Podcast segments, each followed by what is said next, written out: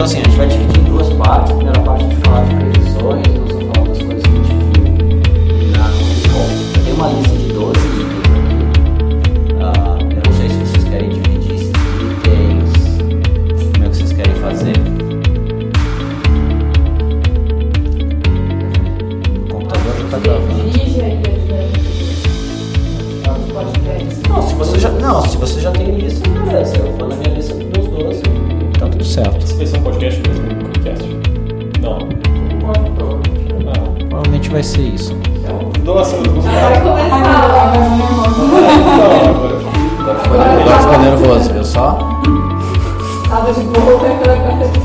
Conversa sobre nervosismo. Ai, o João. Ah, o João já tá gravando.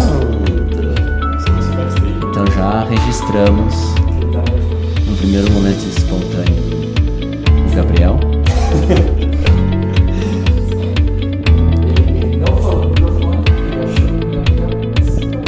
Tá pegando tudo. Não, não escapou.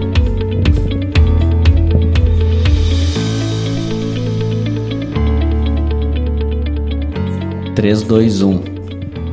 Pronto, Matheus? Pronto, sincronizado. Sempre pronto. Bom, então o nosso Cubicast hoje de número. Tem que falar no microfone, João. É só pra eu te dar a oportunidade de fazer. Sejam bem-vindos ao Cubicast 25. Sejam bem-vindos ao Cubicast 25. Aqui quem vos fala é Diogo Gebel, junto com João Brito, E Gabriel Tiossi aqui. Vez. Laís, Andréia e Matheus. Isso aí. E hoje, o 25, nós vamos falar sobre o que, João? Previsões. Previsões. É, é, adquirimos recentemente uma bola de cristal. E aí nós temos as previsões para Kubernetes em 2019. Isso aí. Tá bom. Nós vamos fazer um, um apanhado do que a gente viu na Kubicon, que foi em dezembro, então já tem aí dois meses. Ah, mais algumas coisas de notícia que a gente vem acompanhando e, e coisas que a gente acredita que vai acontecer. Pode começar, João. Tá bom. Minha lista não é tão grande. Talvez eu não tenha 12 passos para o sucesso. Mas eu acho algumas coisas que eu vi e gostaria de ressaltar assim. Eu acho que é a padronização de documentação. Eu achei isso bem legal. Eu fiz a minha primeira, o meu primeiro pull request para o Kubernetes e foi para documentação. E foi aceito, foi aprovado, muito bem, parabéns. Pô, parabéns. E então eu, é, eu acho que a documentação é muito completa, né? Ao mesmo tempo que é muito complexa e tudo mais, mas ter o ter o padrão para a documentação torna mais fácil, torna fácil você encontrar as coisas, você já sabe mais ou menos o que você quer buscar e beleza. Então acho que esse é meu meu primeiro ponto. Quem sabe a gente vai intercalando aí. Qual é o teu segundo ponto? CRD. Vai pro segundo ponto. CRD, eu acho que a, a coisa mais importante que a gente ouviu lá sobre CRD é que tudo vai virar Custom Resource. E o que é Custom Research? Dá um exemplo. Cara, ahn, por exemplo. Ah, não sei nenhum. É, não. Olha só, o. Eu não sei o nome do cara, eu posso pôr o link depois que ele tava falando sobre CRDs e do que que. para onde o Kubernetes está caminhando, né? E você poder tornar tipo, o deployment, um CRD, você poder é, o- ter, por exemplo, é, a OpenShift faz build, mas o Kubernetes não. Mas você poderia ter um, um CRD para fazer build de imagens. Né? É, então, todas as coisas irem caminhando para CRD. Uma e- forma de estender o Kubernetes. Então, o Kubernetes fica cada vez mais poderoso e, é, mesmo assim, ainda num padrão. É, como, como custom pode ser pa- padrão? Não sei, mas é isso. Legal, boa. Eu preciso dizer pra vocês que os meus 12 itens eu vou ter que seguir na ordem, sem interrupção, porque eles estão ligados um no outro. Beleza. Então vai ter que ir até o final nos teus, ô João. Tá bom, começou. Tá no inferno, um abraço capeta. Ó, tenho, tenho dois pontos que eu não. Eu coloquei assim, ó, pontos que eu não entendi, mas cada vez eu tenho ouvido mais. Então, gRPC, eu, eu não entendo ainda, preciso ler sobre, tá na minha listinha, né? E é, eBPF, que eu também não entendo. E só que todas as vezes eu vou escutando novas, novos caras falando sobre isso, é, novos posts no Medium vão indo para minha lista de coisas para ler e então é, essas duas coisas continuam aparecendo, reaparecendo e eu não ainda não tive tempo para entender, mas eu acho que são bem importantes. Falaram bastante sobre eles lá no na Cubicon. Eu não segui muito a, a trilha disso, né? Eu segui mais a trilha do próximo ponto, que é Service Mesh.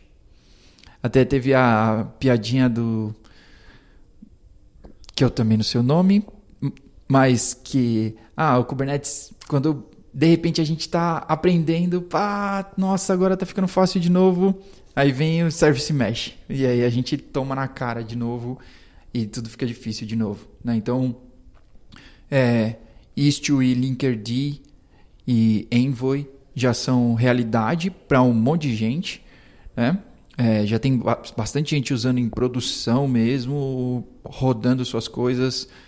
Então, é, eu acho que ele só vai ganhar mais notoriedade ainda, mas não só com o Booking Info demo, é, agora produção mesmo, a galera rodando isso de verdade. É, escala, escala, escalamento ou não? Escalonamento? Escalabilidade? Ou escalabilidade. É, escalabilidade. Depois eu edito essa parte. É, é, benefícios de ser o editor. É, escalabilidade do cluster. Eu, eu assisti uma um, do SIG de escalabilidade, foi, foi bem da hora. É, os problemas que você pode enfrentar quando o seu cluster está muito grande, você tem muitos nós, então passou de mil ali, a sua história vira completamente outra, né? Você tem que se preocupar com transferência de config map, uma coisa que num cluster pequeno é irrelevante, né? Mas sincronizar isso tudo em mil nós é, já começa a se tornar um problema. É, cluster auto provision e teste de infra. Então acho que também é uma coisa que está bastante que é, que é bastante relevante. Testar a sua infra, é, poder testar o seu cluster. Então tem no seu é, acho que isso serve bastante para a gente que é testar o cluster, então testar features de instalação do cluster, testar a infra mesmo, né, e você poder colocar isso no pipeline é, para poder ser testado automático e você escrever no código, então seu código produz clusters, né? Então você tem que poder testar isso e antes de, antes de jogar em produção, passar por essa bateria de testes Uhum. e ver coisas como se o load balancer está balanceando realmente carga entre masters, se provisionamento de discos lá, os PVCs estão funcionando como deveriam. Seus apps nativos ali estão tudo estão todos eles conversando e tudo mais.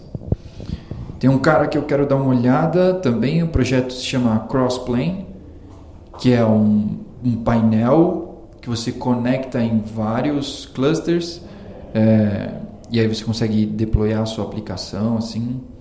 É meio um rancher para aplicação diretamente. Não sei ainda muito bem. Estou quase no final da minha lista. Helm.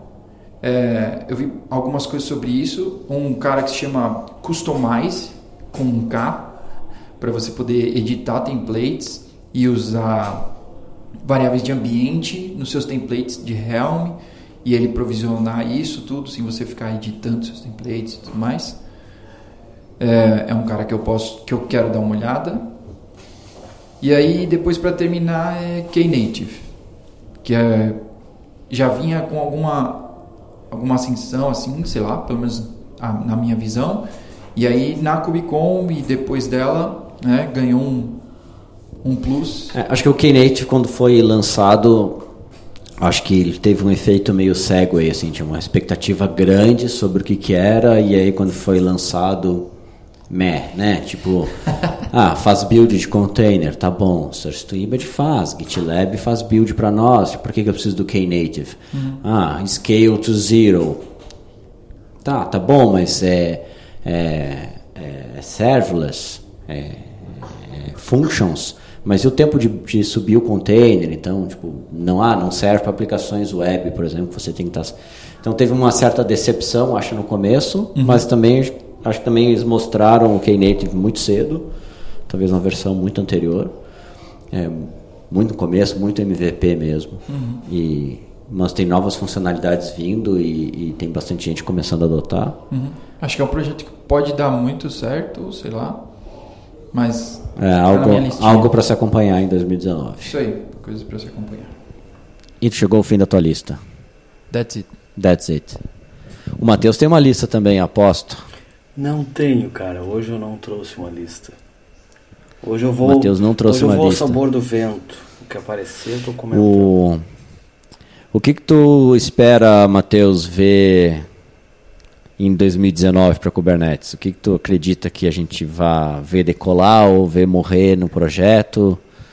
Ah, me dá tua. É, eu tenho seguido um, um pouco a discussão sobre, sobre esse negócio dos CRDs, né? É, e tem uma.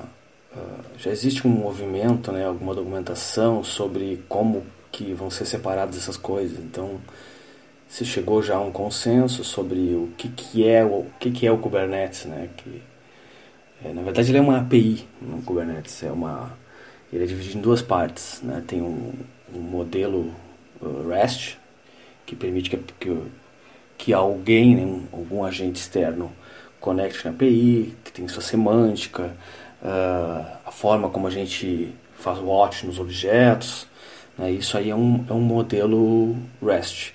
E o outro é a implementação desse modelo que compõe o sistema do Kubernetes, por exemplo, os pods, serviços, ah, usando esse modelo ah, de Kubernetes. Né? A ideia é que isso seja generalizado o suficiente para que qualquer coisa possa implementar Kubernetes. E eu, eu acredito que isso aí vai acabar ah, virando uma API nativa dos provedores. Hoje a gente fala com Amazon, com Azure, com Google e com sei lá o que, com cada um com as suas APIs. Né? É bem possível, talvez não esse ano, mas é bem possível que essa generalização permita que os provedores implementem, se entreguem como uma, um provedor Kubernetes. Como um CRD. Exato, e, exato. E co- como é o CSI hoje? É, é mais ou menos. É, Mais ou é menos, mais mas é, uma, profundo, é, assim. é uma abstração no meio. Eu não preciso saber tudo de determinado storage para poder falar com ele. Eu falo com CSI desde que esse storage tenha interface para falar com CSI. E, e o que está me dizendo é que as nuvens vão ter uma interface para falar com, com CRDs. Então eu, para consumir, consumir a nuvem, eu vou consumir o CRD, que vai obedecer a um padrão, e isso traduz para outro lado nas especificidades de cada infraestrutura. É, isso aí já tem também um outro projeto, que eu não sei até que ponto isso o- é, sobrepõe-se, esses dois assuntos, que é o. É o. Agora me fugiu o nome, cara, tava aqui do meu lado. É o. Kubeview? Cloud, Cloud API, eu acho. Não, é uma API exatamente para criar instâncias, para criar redes e, e, para provisionar. Né? Eh, já existe um projeto, eu assisti a palestra lá em, em Seattle, eh, que já está andando bem até. O pessoal da VMware apresentou, um cara da VMware e a Cris Nova. Eles apresentaram uma implementação de VMware para o Cluster API, é isso aí. Eu estava junto contigo nessa demo lá, É, é exatamente. eu lembro. É, isso aí é uma, é uma das coisas. Eu acho que é uma primeira tentativa né, de, de se ter algo padronizado assim, entre provedores. Mas eu acho que isso vai pegar mesmo quando esse modelo novo tem, um, tem o Tim Hawkins, que- o Tim Hawking, que eu acho que era quem o, o João queria comentar aquela hora, queria lembrar. Ah, o Tim Hawking ele tem conversado com o Joe Beda no Twitter, eles têm um- uma threadzinha e eles expõem essas ideias, né? Então eles estão chamando lá internamente de KRM, que é o Kubernetes Resource Model, ah, e o API Mach- Machinery, que é a implementação. Né? Que seria as bibliotecas clients e, e a parte de fato de implementação de código. Né? Ah, eu acho que isso aí vai ser a porta de entrada. Assim, aí sim, os provedores vão entrar com tudo adotando Kubernetes, não entregando um cluster, mas eles vão fazer parte da, da API do Kubernetes, eles vão estar embaixo do Então, cara, isso aí é uma coisa que pode ser legal, pode ser muito legal, porque a internet vai virar uma, uma API só. Imagina a gente ter essa possibilidade, né? As migrações entre nuvens vão ser muito mais suaves, né? Jogar carga para um lado para o outro vai ser muito mais suave. É, é algo que pode acontecer, cara. Talvez não nesse ano, né? mas tudo é possível. Tá bom. Alguma previsão mais para 2019? Ah, previsão, cara, eu sou muito ruim de previsões. Ainda bem que eu tenho 12 aqui, então. É, eu acho melhor a gente atacar a tua lista aí, porque eu vi que ela é bem. 14 páginas, né? 14 páginas. Isso. Então esse vai ser o maior Cubicast da história. Ah, eu acho que para 2019, eu acho que tem três principais frentes que vão ser atacadas dentro do projeto. Primeira, a parte de eficiência, e aí acho que entra os operators, ah, automatizando processos que são complexos ou que eh, trazem algum risco para a operação. Então você usa os operators para fazer isso, minimizar risco ou até mesmo remover ou então remover complexidade dessas ações. Então, Kubernetes não é uma coisa fácil de gerenciar e quanto mais a gente puder explorar operators para subir um Prometheus, atualizar a versão de Prometheus e começar a operar esse cara com mais eficiência, eu acho que isso é uma coisa que a gente vai ver bastante esse ano, tá? Monitoramento e rastreabilidade de serviços, saber o que, que aconteceu, por que, que aconteceu, em que ponto que aconteceu. Isso é uma coisa que a gente vai ver bastante. Antes de você se distanciar muito do operators, eu acho que além do Kubernetes não ser muito simples, é, algumas aplicações que foram feitas é, há bastante tempo, sei lá, banco de dados, ela não, ela não foi, quando ela foi feita, não foi pensada para esse tipo de arquitetura. Então tem um, tem um DBA, é, tem os caras do MySQL que manjam e tudo mais, e eles poderiam ter a oportunidade de escrever o operator de como você vai cuidar do seu MySQL, eu acho que nada mais justo, né? É, e ninguém melhor do que esses caras dessa comunidade. Assim como a gente, logo que saíram, que saiu o Docker, cada um fazia a sua imagem. E aí as comunidades começaram a soltar a própria imagem e aí criou-se as imagens oficiais, né? Porque ninguém melhor do que o dono para escrever ali. E é, por mais que você possa participar e dar uma contribuição, mas os caras têm um know-how a mais, né? E aí você poder utilizar isso é, e também eles poderem distribuir isso para que todos utilizem de uma forma mais padronizada e tirem o melhor, sem precisar, tipo, ter um expert que leu o manual inteiro e ah, não, era essa flag aqui que faltava. E boom, você tem o dobro de performance. Eu acho que o operator vai fazer com que ah, os benefícios de operação e eficiência que Kubernetes traz, seja, o que a gente tem hoje está só arranhando a superfície. Acho que quando começar a explorar mais operators, é que a gente vai ver realmente benefício de eficiência, menor erro, menor erro cometido, índice menor de erros cometidos na operação, como por exemplo de um banco de dados, porque você começa a ter operators que fazem tarefas que são complexas, que exigem know-how. Uh, além da, da, parte de monitoramento, que eu acho que é uma consequência da gente ter cada vez mais aplicações core de negócio vindo para Kubernetes, torna cada vez mais importante poder monitorar e rastrear o que está acontecendo dentro do cluster. Ah, e por consequência dessas aplicações core segurança, tá? Cada vez mais foco em segurança, compliance, audit, eh, admission controllers, OPA. A gente vai ouvir, vai ouvir falar bastante disso esse ano, tá? Meu segundo, esse é o primeiro ponto que se dividiu em três, mas ele é o único que se divide. Ah, o meu segundo ponto é menos foco na instalação, isso é uma coisa que eu notei bastante lá na Cubicon. Ah, muito mais foco na operação no dia 2. Eu acho que a questão de, de instalação é algo superado, embora ainda tenha bastante gente batendo cabeça para instalar, porque tem- acho que tem muita gente ainda ingressando nesse mundo e conhecendo os conceitos, os componentes e como é que eles se conectam.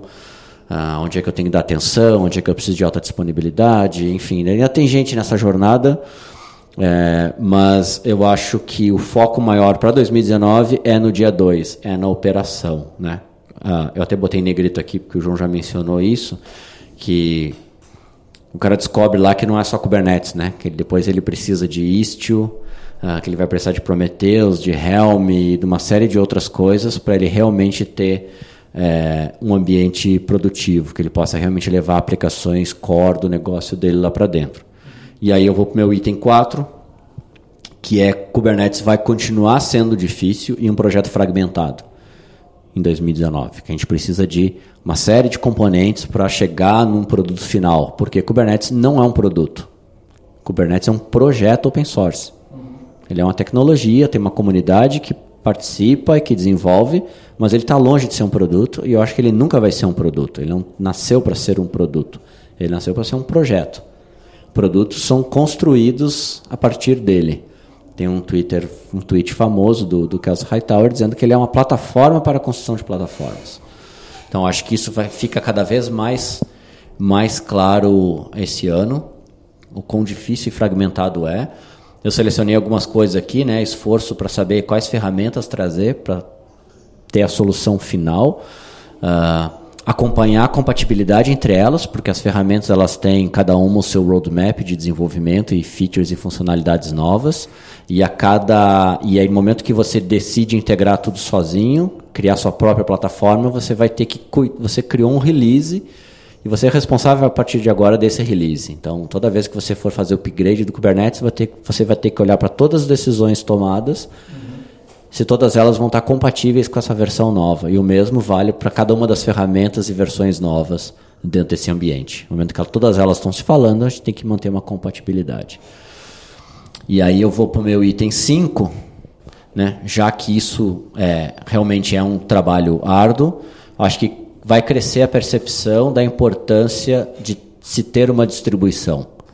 Seja uma distribuição comercial, uma distribuição como OpenShift, como Cloud Foundry da Pivotal, ou uma distribuição talvez open, onde alguém tenha tomado essas decisões, talvez uma outra comunidade, um outro grupo, que tenha uma distribuição que traz a camada de rede, de armazenamento, de monitoramento, o próprio Kubernetes lá no centro, e que essa comunidade cuide da compatibilidade dessas coisas, tá? Mas se cada um for montar a sua distribuição, boa sorte. Vai ser um trabalho difícil e é um trabalho que não está sendo feito de maneira unificada. Cada um Está todo mundo fazendo o mesmo esforço em direções diferentes. Tá? Então, acho que cresce a percepção do mercado de importância de ter uma distribuição e do famoso LTS, que é o Long Term Support. Alguém que dê suporte. Porque imagina que eu estou usando o Kubernetes 1.10. E eu não quero atualizar meu Kubernetes 1.10. E daqui a um ano eu ainda vou estar com meu Kubernetes 1.10. Ele já vai ter passado pelo menos quatro releases mais. Ele já está na 1.13. Ah, então ele já vai estar com na 1.17 e eu estou na 1.10. Se eu tiver uma empresa me ajudando, eu tenho alguém que vai me dar suporte nessa versão 10 e manter isso funcionando e me dar patch de correção, patch de, de vulnerabilidade, correção de vulnerabilidade na minha versão 10.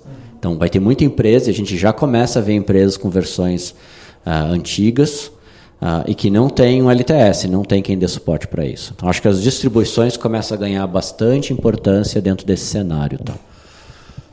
Eu volto no Istio, item 6. Está sendo rápido. São 12. Uh, eu acho que o Istio se torna a próxima geração de Firewall. Aqui eu estou para, parafraseando uh, uma das apresentações. A gente assistiu junto a essa, João. acho que nos últimos dias o cara, o cara abordou bastante isso, que o Istio ele, ele se torna uma próxima geração de Firewall para aplicações cloud native ou aplicação, aplicações modernas e que as abordagens tradicionais, como por exemplo fazer restrições ou regras por IP, não é mais viável num ambiente dinâmico é, como de Kubernetes, tá? Então, Istio não é só isso, mas ele pode se tornar aí uma nova geração de firewall e de é, reforço de segurança de tráfego mesmo, propriamente dito, dentro do, dentro do cluster. Muito mais do que Istio. Muito mais do que isso. Sacou? João e seus trocadilhos. Obviamente a comunidade seguirá crescendo. Uh, acho que está só arranhando superfície. 2016, uh, eu e o Matheus nós fomos, tinha tinham 1.500 pessoas, no, talvez no máximo, no evento. Era um hall só de um hotel, assim, minúsculo, perto do que a gente viu no último ano. 2017 foram 4 mil, então mais que dobrou a quantidade de, de pessoas, quase triplicou. E aí para 2018 dobra 8 mil. Então, acho que vai seguir crescendo cada vez mais. Acho que é, é possível, eu arriscaria 2019 algo em torno de 12 a 15 mil pessoas na Cubicon. Item 8. Kubernetes caminhando cada vez mais na direção de ser uma API da nuvem. O Matheus já colocou esse ponto. Eu acredito bastante nisso. É, você vai passar a consumir nuvem através dele. Então você vai ter que aprender uma única API, que é a API do Kubernetes, e ele vai abstrair essa camada com, com a infraestrutura embaixo. Torna mais fácil questões de migração entre nuvens, multi-cloud, começa a ficar mais transparente isso e a promessa do não lock-in uh, acho cada vez mais viável. Tá? Kubernetes definitivamente encontrando caminho para o ambiente de produção em 2019. Aqui na GetUp a gente está vendo bastante interesse no nosso inbound. Está aqui a Laís do marketing para nos ajudar nisso. Ah, a gente vê cada vez mais empresa buscando ajuda para crescer seus ambientes, não tanto para instalar um ambiente novo, mas para crescer seus ambientes, uh, levando agora aplicações que são core, aplicações que são de negócio, Uh, acho que isso aponta para o crescimento do nível de confiança na tecnologia. Acho que aquela primeira fase de desconfiança ela está passando. Uh, a fase de familiaridade, de entender os conceitos. Uh, acho que essa fase mostra que isso já está começando a ser superado e que também os benefícios estão mais claros. Tá? Então, a gente vê cada vez mais. A gente vai ver cada vez mais, mais ambientes de produção é, aparecendo. Item 10, João. O João tá com sono aqui, tá mirando com cara de sono. Por que, cara? Imagina quem tá ouvindo, João. Não, tá tudo Não. empolgado nesse momento. Tá bom. 11. Não, 10. Com ambientes maiores ou múltiplos ambientes, a gente vê cada vez mais a importância de se ter painéis de controle para gerenciamento de Kubernetes. Não dá mais para ficar só em cima do kubectl por mais que eu possa conectar pipeline para não ter que consumir o kubectl direto na linha de comando, essa não é a maneira mais eficiente de usar Kubernetes, não é a maneira mais eficiente de enxergar o que está acontecendo no cluster, de enxergar como é que a minha aplicação está se comportando, como é que eu faço um troubleshoot disso. Ambientes maiores não vai ser inviável gerenciar na linha de comando ou naquele painel default do Kubernetes. Impossível. É, ambientes grandes, como o João citou aqui, de mil nós, é praticamente inviável fazer isso. Tá? Eu acho que cada vez mais a necessidade de ter um painel de controle que ofereça gerenciamento disso. Eu falei lá em cima em segurança, no primeiro item, né? Eu acho que a segurança esse ano vai muito além do, do RBAC.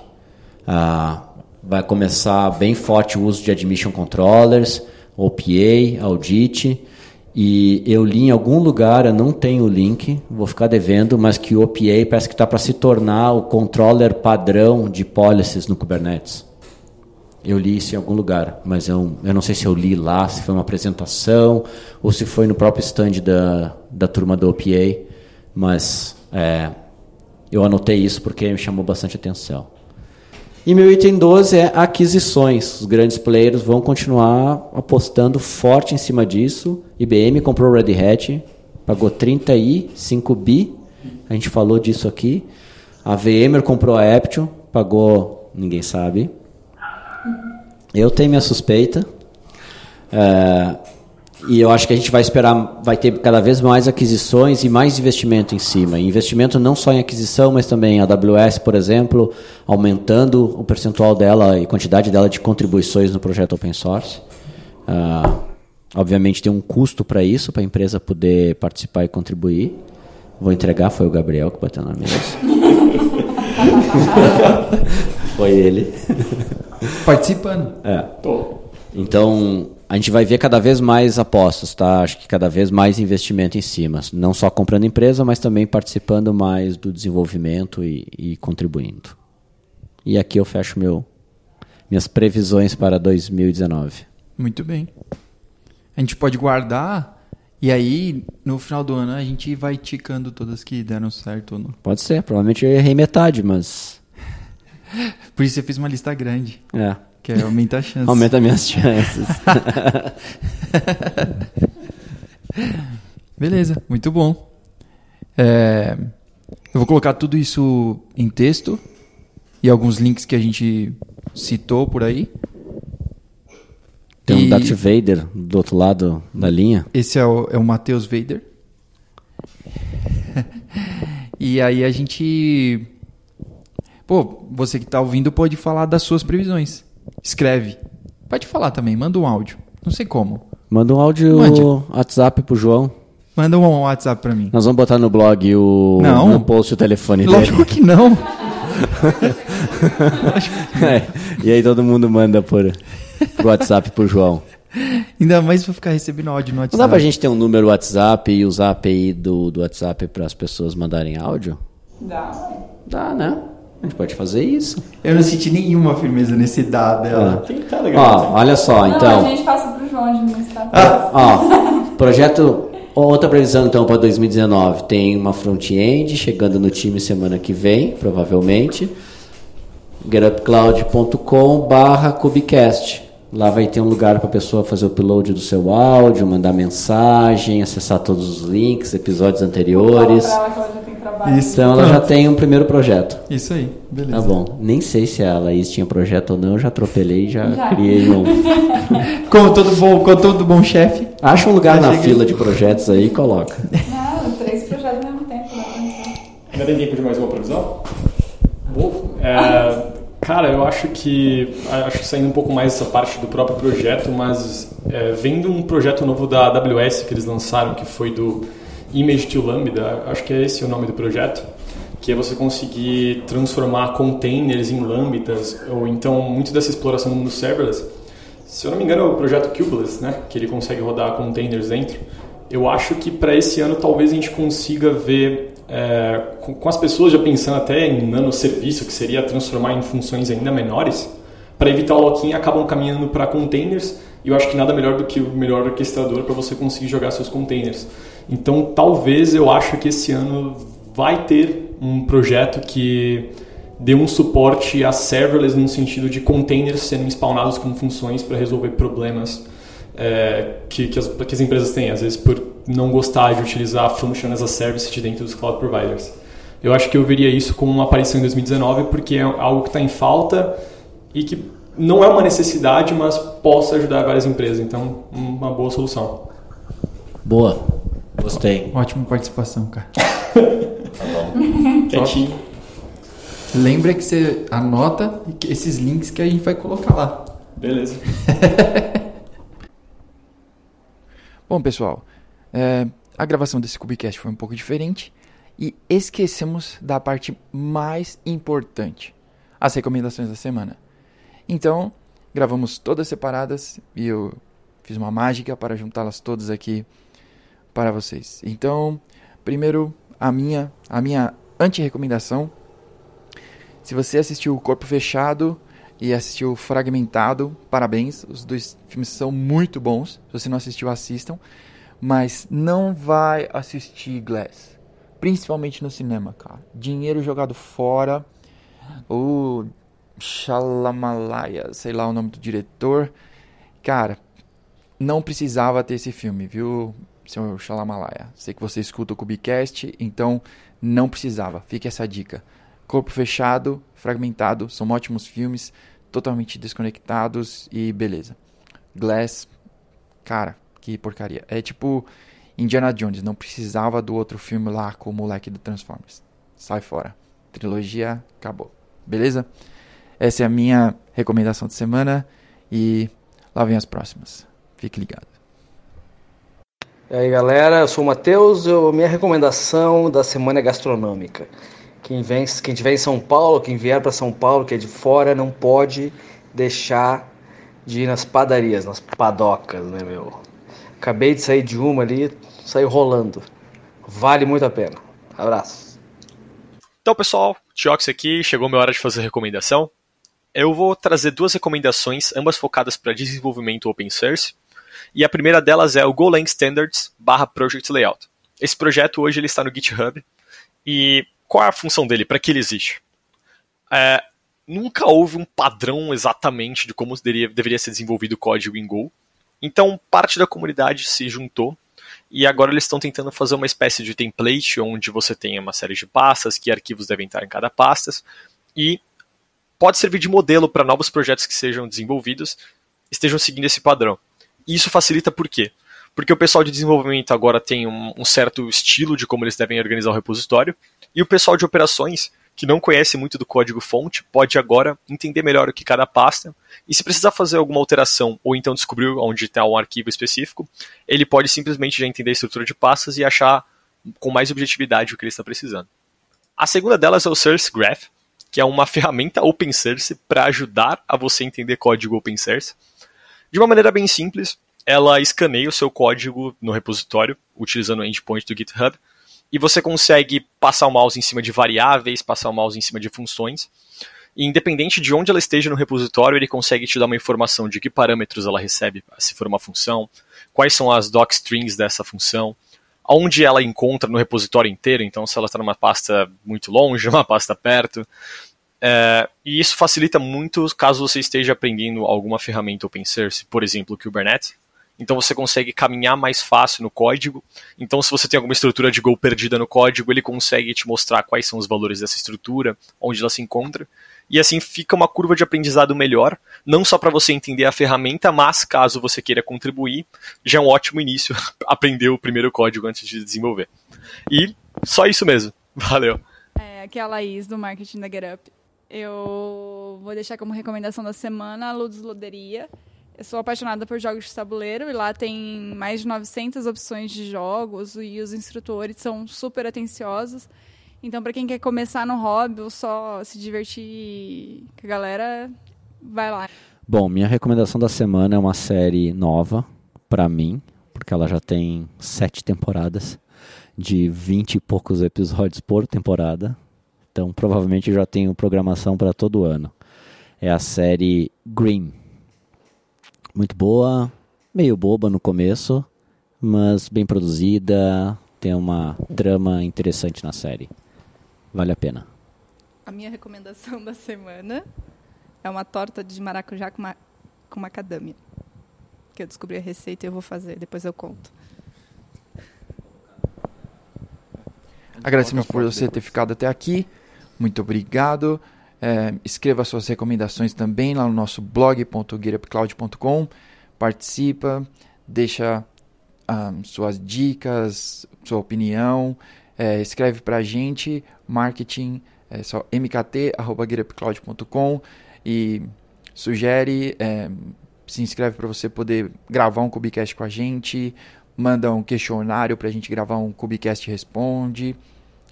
Esse, esse podcast é mais seu do que nosso, é para a gente compartilhar. Então, participe. Valeu, até mais e até semana que vem.